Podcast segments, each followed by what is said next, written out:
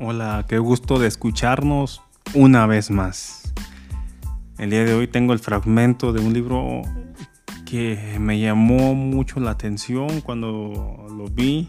Tal vez te recuerdes del nombre del, autor, Alberto Cutie. Él fue un, ah, un sacerdote muy famoso en la parte latina hace como unos 10, 15 años y estuvo teniendo unos programas en canales importantes de, Estados Unidos e incluso fueron, eran ah, también ah, pasados en algunos países de, Latinoamérica. Y, este hombre, después de vivir su transición de la fe cristiana católica a la expresión a, cristiana episcopal, eh, fue eh, algo que él quería plasmar en letras y su experiencia, cómo vivió esto. Pero más allá de, llegar yo a esa parte que, no viene al caso, eh, solo era el preámbulo de dónde viene este libro y por qué me llamó la atención de leerlo. Tiene muchas notas muy interesantes y que me llamaron bastante la atención. El día de hoy te voy a leer este fragmento que, me hizo mucho pensar y meditar. Dice, la iglesia le da a entender a sus fieles que el mundo, entre comillas, es un lugar corrupto que, que necesita ser salvado y que vive en pecado. Pero en realidad empecé a ver poco a poco que el mundo estaba lleno de gente buena que tenía dificultades para buscar a Dios y necesitaba consejeros espirituales que les dieran respuestas a sus problemas reales. ¡Wow! Me, encantó la reflexión de Alberto aquí. Es, genial, o sea, generalmente casi en cualquier expresión de fe, ah, ya sea la expresión católica, pentecostal, metodista, bautista, episcopal, en todos lados se nos ha enseñado que todo mundo, que todos aquellos están mal, pero nosotros estamos bien, que el mundo está mal, pero nosotros estamos bien, que estamos seguros. Y si bien hay una razón ahí, pero esa parte de palabrería que hace como divisiones, ah, no, no lleva a ningún lugar bueno y no nos ha llevado a ningún lugar bueno en los últimos dos mil años. Esa parte de la cual nos han enseñado a ver más al diablo en todas las cosas que a Dios en lo maravilloso de un simple día regular que salió el sol hermoso, que hay algunos árboles de temporada, tiempo de jacarandas, a mí personalmente eh, me encanta el tiempo de, de lluvias, que es genial el olor a tierra mojada.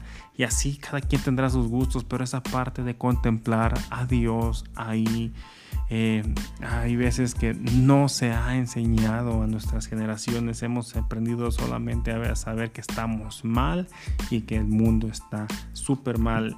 Y si bien no es que como que quiera decir que se, que, que se vea el mundo de rosa, ni aquí el padre Alberto, no, es solamente detectar que también hay cosas buenas y dice, dice, empecé a ver poco a poco que el mundo estaba lleno de gente buena, que tenía dificultades para buscar a Dios.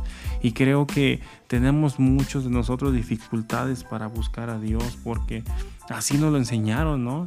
Eh, es que, esa, que te decían, o sea, poniendo un ejemplo extremo y absurdo, sarcástico, decías, yo quiero buscar a Dios y alguien te decía, sí, claro, pero tiene que correr una maratón usted, no tiene que comer por 100 días, no tienes que respirar, tienes que vestirte de azul y dejarte, no sé, la barba un año y entonces puedes hablar con Dios. Cuando realmente Jesús viene y dice, hey, aquí estoy, eso no lo ocupas de hacer, aquí estoy, podemos hablar, podemos conectar.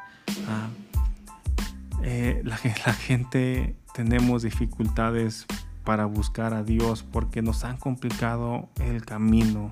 a la, gente que ha sido hasta hoy día los representantes entre comillas, de Dios acá en la tierra, nos han dificultado y han hecho el camino cansado e incluso a través de esta gente, malas experiencias con algunos de ellos, muchos de nosotros hemos tomado distancia eh, de iglesia o de Dios, creyendo que es ese representante Dios absurdamente, pero esta gente no está haciendo bien a lo que se supone que es su vocación Ah, y es absurdo que, que compliquen ellos más para buscar a Dios. Pero sigue, sigue la cita que dice, la gente necesitaba consejeros espirituales que le dieran respuestas a sus problemas reales. ¿Y qué pasa muchas veces en iglesia? Pues es genial y vas el fin de semana y escuchas algo, pero a veces son cosas que mm, no están aterrizadas. ¿ah?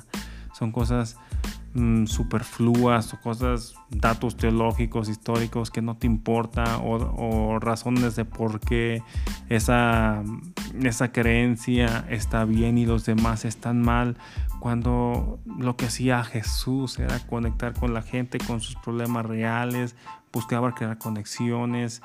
Ah, eso buscaba Jesús cuando sanaba a algunas, algunas personas la gente decía, ay, quiero seguirte. Y él dijo, no, no, no, velo a tu casa, ah, está con ellos, habla solamente de lo que Dios ha hecho contigo, ¿verdad? Entonces, ¿qué pasa? O sea, Jesús se preocupaba por la, las cosas reales y dejaba a la gente que reconectara con, sus familias de todo el tiempo que se habían perdido a raíz de la situación de enfermedad o destierro que vivían.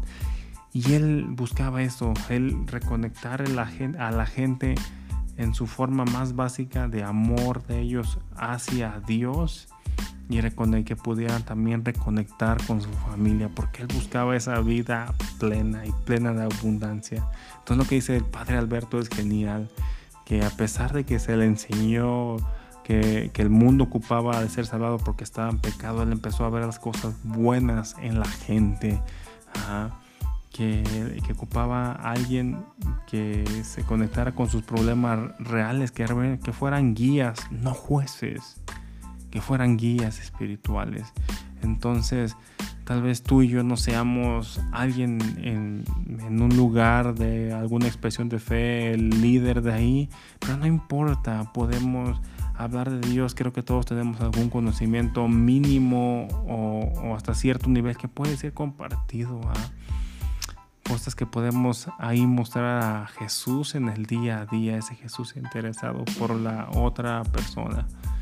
Y, y a veces solamente basta con una sonrisa, con preguntar sinceramente y no como una pregunta vaga, hey, ¿cómo estás? ¿Mm? ¿Cómo va tu día? ¿Cómo va tu mañana? E intentar conectar con las personas, aunque sea por un corto tiempo, aunque lleves prisa, pero podemos hacerlo yo quiero intentar esto. Ojalá que tú te quieras unir conmigo. Excelente día. Nos oímos pronto.